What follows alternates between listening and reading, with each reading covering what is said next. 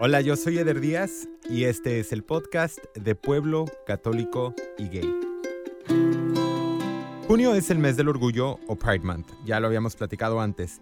Esto sucede gracias a The Stonewall Riots o los disturbios de Stonewall, que son unas manifestaciones que se dieron como protesta contra una redada policial específica que tuvo lugar la madrugada del 28 de junio de 1969.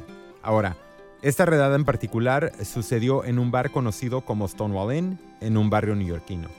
Estos disturbios son generalmente reconocidos como la primera ocasión en la historia de este país, Estados Unidos, en que la comunidad LGBTQ luchó en contra de los sistemas que perseguían a los homosexuales y también son generalmente reconocidos como el comienzo del movimiento moderno en pro de los derechos de la comunidad LGBTQ aquí en Estados Unidos y también en todo el mundo.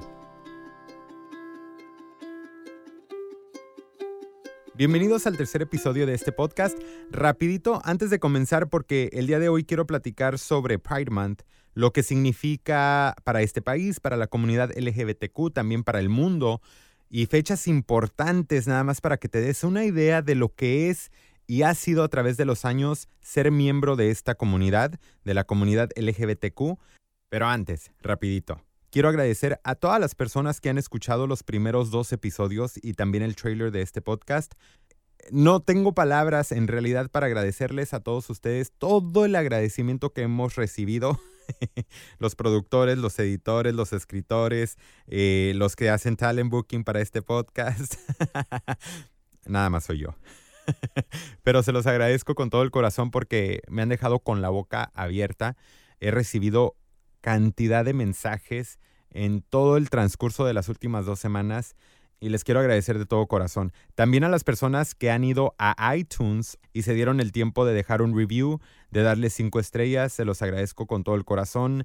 Eh, eso me ayuda muchísimo porque eso eleva el nivel del podcast dentro de iTunes, así que entre más gente haga el review, mucho mejor para todos. Vamos a expander este podcast, lo ponen en otras playlists, lo ponen como destacados y tiene muchos reviews, así que se los agradecería. Este es un proyecto de todos y todos este, somos parte de él y me están ayudando ustedes a elevar la voz y a compartir este podcast con mucha gente más. Entonces, gracias Gracias, gracias de corazón también a las personas que me han dicho que quieren participar en el podcast.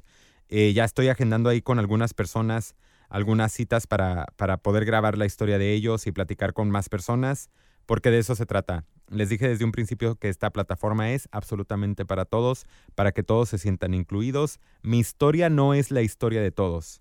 Entonces tampoco se trata de que nada más las personas que están escuchando este podcast sientan que mi historia es lo que es ser de pueblo católico y gay. Hay diferentes historias y quiero explorar esas historias también. Así que, ok, antes de comenzar y platicar un poquito de Pride, nada más quiero y estoy consciente de que estoy usando mucho el término LGBTQ y a lo mejor hay muchas personas que no saben qué quiere decir, entonces rapidito nada más dije, les voy a decir exactamente lo que cada letra significa. La L significa lesbian, lesbianas, la G significa gay, que generalmente se utiliza para el hombre, ¿no? Pero también se puede utilizar para una mujer. Gay nada más quiere decir que te trae la persona del mismo sexo, pero en esta ocasión se utiliza para los hombres. Bisexual, que describe a todas las personas, tanto mujeres y hombres que son bisexuales. La T es para transexuales y la Q, ojo, la Q tiene muy poquito que se está utilizando ya de una manera este, general. Antes nada más se decía LGBT. Eh, la Q quiere decir queer o questioning. E hice poquito mi tarea. Queer quiere decir y se utiliza para las personas que generalmente se sienten parte de la comunidad, pero no sienten que lesbian, gay, bisexual o transsexual los describen a ellos. Entonces, queer es como una palabra más general que puede incluir a todos los otros, ahora sí que colores del arco iris que puedan existir. Y questioning es para esas personas que no están listos o listas para decir, soy esto, soy lo otro. Entonces, eh, están todavía explorando y están todavía más o menos viendo en dónde van a caer. Entonces, ahí está. Por eso de repente me vas a escuchar decir LGBTQ, porque incluye a toda la comunidad, absolutamente a todos. Yo, ya lo saben, soy de pueblo, católico y gay. Ahí, ahí quepo yo. Entonces, quería platicarte un poquito de lo que es Pride, porque Pride es un mes muy bonito, es un mes lleno de eventos, de desfiles. En estos días estuve por West Hollywood varias veces. En una de esas ocasiones me, me acompañó Chabelita. De hecho, les voy a presumir. Chabelita fue invitada a la grabación del nuevo disco de Mon Laferte, que está buenísimo. Y Chabelita me invitó a mí. Y Chabelita, para los que no saben, no nada más es una de mis mejores amigas, ha sido mi jefa y también me entrevistó en el segundo capítulo de este podcast, por si no lo han escuchado. Entonces fuimos juntos al Capitol Records Building, que para mí es un icono de la música. Yo amo la música, amo, amo, amo la música y conozco la historia de ese lugar, el Capitol Records Building. Ahí, ahí grabó Selena, ahí grabó Luis Miguel, han grabado los Beatles, Frank Sinatra, o sea, todos los que te puedas imaginar, todos los grandes de la historia han grabado en ese edificio. Y en esta ocasión le tocó a Mon Laferte, que grabó todo su disco eh, enfrente de nosotros con una banda impresionante. Habían trompetas, habían congas, habían guitarras, había un piano enorme. Entonces nos tocó ver todo eso. Pero bueno, cuando salimos, cuando salimos, yo tenía ganas de ir a un bar que está en West Hollywood que se llama The Troubadour porque mm, ahí fue donde Elton John tocó por primera vez en este lado del Atlántico. Y estábamos manejando por las calles de West Hollywood y me dijo Chabelita, oye, qué padre, qué padre que aquí se vea la bandera de, de la comunidad gay por todos lados, ¿no? Dijo, qué gacho, ¿no? Que hayan lugares donde no sea así, donde no se vean estas banderas afuera de todos los locales y que la gente se sienta bienvenida. Y de eso se trata exactamente Pride Month. Se trata de crear visibilidad, de que la gente vea que hay una comunidad grande, que hay una comunidad que se apoya entre sí y de crear estos espacios donde la gente se sienta segura, donde puedan ir, agarrar la mano de su amado o de su amada, besarse, celebrar el amor que se tienen los unos a los otros, donde hermanos pueden ir con hermanas y que todo el mundo se sienta bienvenido, ¿no? Que nadie tenga que pretender ser alguien más, ¿no? Que nadie se sienta en la necesidad de pararse de cierta manera o de hablar de cierta manera para esconder su identidad. De eso se trata específicamente todo esto. Yo sé que hay personas, incluso yo en algún momento, me sentía un poquito intimidado por, por todo esto que se puede ver, ¿no? Los chavos que andan en calzoncillos, casi casi enseñando ahí eh, salsa roja y salsa verde todas estas cositas que de repente pueden ser un poquito fuertes, ¿no? De hecho, en la comunidad latina se utiliza mucho la palabra libertinaje y se asocia con estos desfiles. Y yo fui a mi primer Pride justo después de que salí del closet, que sería hace 11 años más o menos. Yo tenía como 21 años cumplidos apenas. Y en aquel entonces mi manager con la que trabajaba me llevó a um, Long Beach Pride. Entonces ese fue mi primer Pride. Y la verdad que para mí fue como, como que me echaron un balde de agua fría, ¿no? En la cara. Porque yo jamás había visto a hombres agarrarse de la mano, besarse con toda esa confianza. Yo nunca había ido a un antro gay antes de eso, nada de eso, absolutamente nada. De repente nada más la tele y, y eso era todo, ¿no? Entonces, para mí sí fue un shock enorme. Y luego de repente llegaban unos chavos y te agarraban algo, ¿no? De así de TED. y sí me sacaba mucho de onda. Entonces, este, digamos que mi primer Pride lo disfruté mucho. Lo disfruté mucho. Me gustó ver a mucha gente contenta, me gustó ver a mucha gente libre, pero yo no estaba listo. Yo no estaba listo, no regresé al segundo día y no volví a regresar jamás. me, me dediqué a estudiar y a trabajar todos los años después. Y bueno, precisamente fue este fin de semana, el fin de semana que le tocó a West Hollywood el Pride. Finalmente regresé y fui con Dana G, con un amigo de ella que se llama Luis, que, bueno, me cayó súper bien. Él tiene un podcast que se llama Nos vemos en el Swap Meet que yo ya lo he escuchado y me encanta y te lo recomiendo. Y pronto lo voy a tener de invitado en este podcast también. También iba con nosotros una amiga Jolene, que curiosamente es radio escucha y nos hicimos muy grandes amigos a través de las redes sociales. Y fue mi segunda vez que regresé a un Pride y tuvieron que pasar 11 años para que yo me sintiera un poquito más a gusto en todo ese ambiente, un poquito más incluido y todas esas cosas. Y todo eso tiene mucho que ver con el hecho de que yo soy de pueblo y aparte de eso soy gay. ¿Por qué te digo todo esto?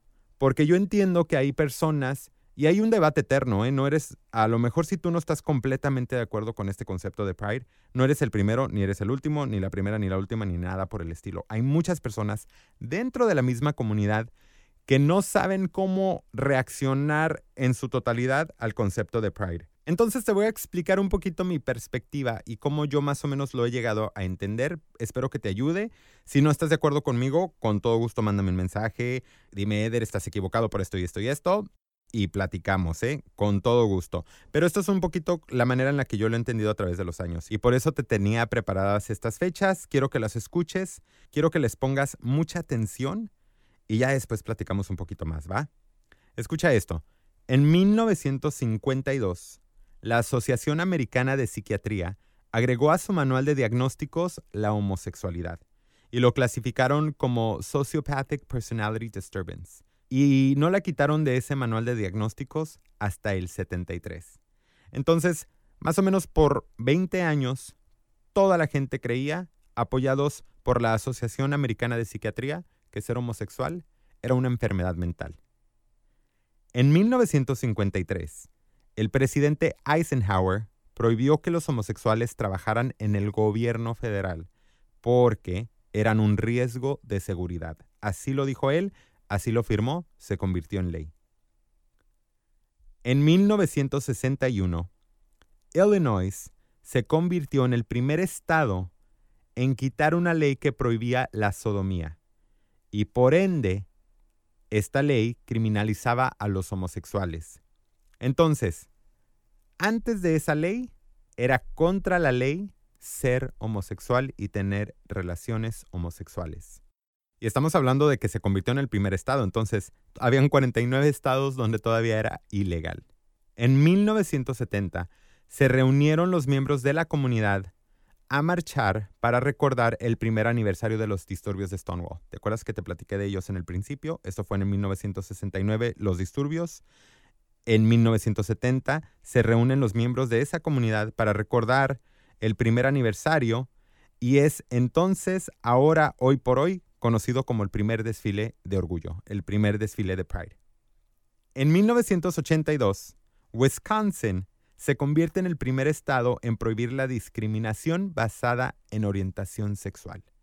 O sea que antes del 82 en el estado y en todo el país se podría discriminar legalmente basado nada más en la orientación sexual de alguien más. En 1993, Bill Clinton firma la famosa ley Don't Ask, Don't Tell.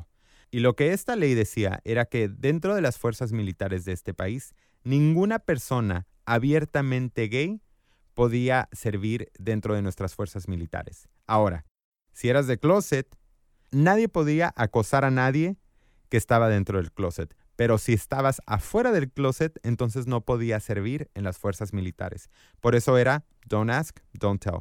Hey, calladitos. Nadie dice nada, nadie molesta a nadie, pero los homosexuales no tienen la libertad de ser ellos mismos. Nada más, mientras actúen normal, nadie se mete con ellos. En 1996, Bill Clinton también firma Defense of Marriage Act. Esta ley federal prohíbe a todos los matrimonios entre personas del mismo sexo. Se podía legalizar a nivel estatal, pero por ejemplo, si tú te casabas en California, digamos que en California en aquel entonces hubiera sido legal, pero viajabas a Nevada, entonces tu matrimonio no existía, porque el gobierno federal no lo reconocía. Hoy en día esa ley ya no existe. La Corte Suprema del país ya dijo que esa ley es inconstitucional. Entonces, hoy en día, si tú te casas en California, claro que puedes ir a Nueva York y tu matrimonio es reconocido porque el gobierno federal ya lo reconoce. Entonces, por ahí va la idea de esa ley. En aquel entonces, en el 96, se convierte ilegal a nivel federal que dos personas del mismo sexo estén casadas. En 1998, habrá muchas personas que se acuerden de esta historia. Esta es una historia que a mí jamás se me va a olvidar. Jamás, jamás, jamás, jamás, jamás, jamás. Es la historia de Matthew Shepard. Él fue atado a una fence, a una bardilla, ¿no? De esas de, de monte, después de ser duramente golpeado en el pueblito de Laramie, Wyoming. La historia dice que Matthew Shepard estaba en un bar. Habían ahí personas que lo conocían, que sabían que era homosexual y que le hicieron pensar, estos chavos le hicieron pensar que querían de alguna manera pues tener algo con él, ¿no? Lo seducieron, lo subieron a su carro y ya en el carro se lo llevaron a un baldío, lo golpearon, lo ataron a esta bardita y lo dejaron ahí a morirse. Matthew Shepard fue encontrado por un ciclista que al principio pensó que era un scarecrow, un espantapájaros, pero por alguna razón decidió acercarse más y se dio cuenta que era, que era un chavito y que estaba luchando por sobrevivir. Matthew Shepard duró nada más unos días hospitalizado y después murió. A terrible turn in a terrible story. It's really tragic and so disturbing, and Matthew Shepard passed away. The story has captured national attention and sparked a debate over the necessity for hate crime legislation. In just a few minutes, we will talk with the hospital spokesman who's just been with Shepard's parents and with the governor of Wyoming as well. Matthew Shepard tenía 21 años cuando perdió la vida. Desde entonces, tanto su padre como su madre se dedicaron a The Matthew Shepard Foundation y juntos han sido responsables de muchas leyes, tanto estatales como federales, que han facilitado la persecución de personas responsables de crímenes de odio. After more than a decade of opposition and delay, we've passed inclusive hate crimes legislation to help protect our citizens from violence based on what they look like, who they love, how they pray, or who they are. Um, I promised Judy Shepard uh, when she saw me in the Oval Office that this day would come, uh, and I'm glad that she and her husband Dennis could join us for this event. En su momento, esta noticia fue nacional y por muchos días yo me acuerdo de verla mucho en la televisión y yo me acuerdo de que yo asociaba todo eso con quien yo era y yo sentía, esto es lo que me va a pasar a mí. Esto es lo que me va a pasar a mí si algún día me delato, entonces volvemos a lo mismo, tienes que actuar de una manera, tienes que encajar dentro de la sociedad, tienes que hacer todo lo posible porque nadie se dé cuenta de quién eres, ¿no? Entonces, gracias a Dios muchas de estas cosas ya no existen, ya no existe The Defensive Marriage Act, ya no existe Don't Ask, Don't Tell, aunque creo que el presidente Trump está haciendo todo lo posible por volver a esas normas. De hecho, él ya de alguna manera prohibió o está en el proceso de prohibir que personas transgéneros sirvan dentro de las Fuerzas Armadas. Por eso es importante votar, chicos y chicas, por eso es muy importante votar. Pero ya no existe Don't Ask, Don't Tell, ya no existe Defensive Marriage Act, ya no existe la Proposición 8 en este estado de California que fue pasada apenas hace 10 años, en el 2008. En el 2008 todo el estado votó para que dos personas del mismo sexo no se pudieran casar. Así de reciente son algunas de estas cosas que discriminan a todos los miembros de la comunidad LGBTQ. Y eso es en este país, ¿eh? Ahora, es una historia muy distinta cuando hablamos de México. O es una historia muy distinta cuando hablamos de Centroamérica, de Latinoamérica, de el Medio Oriente, de Asia. Entonces, es muy importante que tengamos en cuenta que nosotros vivimos en una burbuja aquí en Los Ángeles que nosotros tenemos unos privilegios que el resto del país y el resto del mundo lamentablemente todavía no conocen y todavía no tienen, ¿no?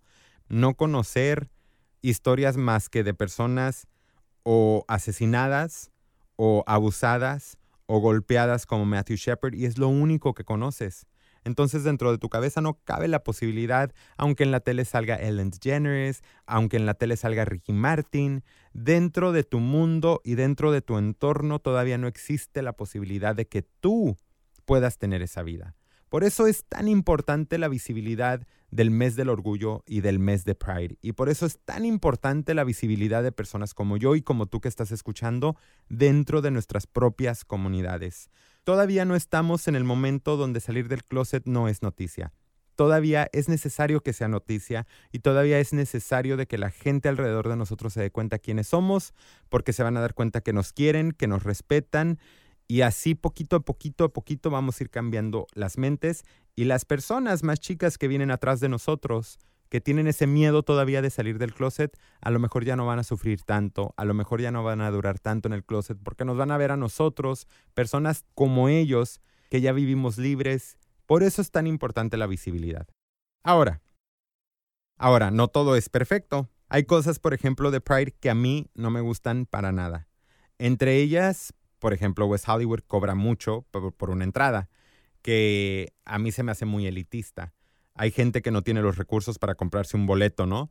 A lo mejor alguien dice, bueno, 30 dólares no es mucho, pero 30 dólares puede ser mucho para una persona que aparte de todo tiene que venir desde el condado de Orange o desde el Inland Empire, que apenas, eh, especialmente estamos hablando de chavitos y chavitas que a lo mejor apenas empiezan a trabajar, que a lo mejor no tienen un coche. Entonces, 30 dólares no es mucho para personas como nosotros que ya trabajamos, que ya somos independientes, pero estamos hablando ahorita de eventos que deben de incluir a todo mundo y que deben de hacer a todo mundo sentirse bienvenido. Entonces, esa es mi primera crítica todo el mundo debe tener la oportunidad de, poder asistir y de poder sentirse libre, aunque sea por un fin de semana, ¿no? La otra cosa que tampoco no me gusta es que de repente sí se pierde un poquito el mensaje. De repente se vuelve todo fiesta, fiesta, yeah, yeah, uh, uh.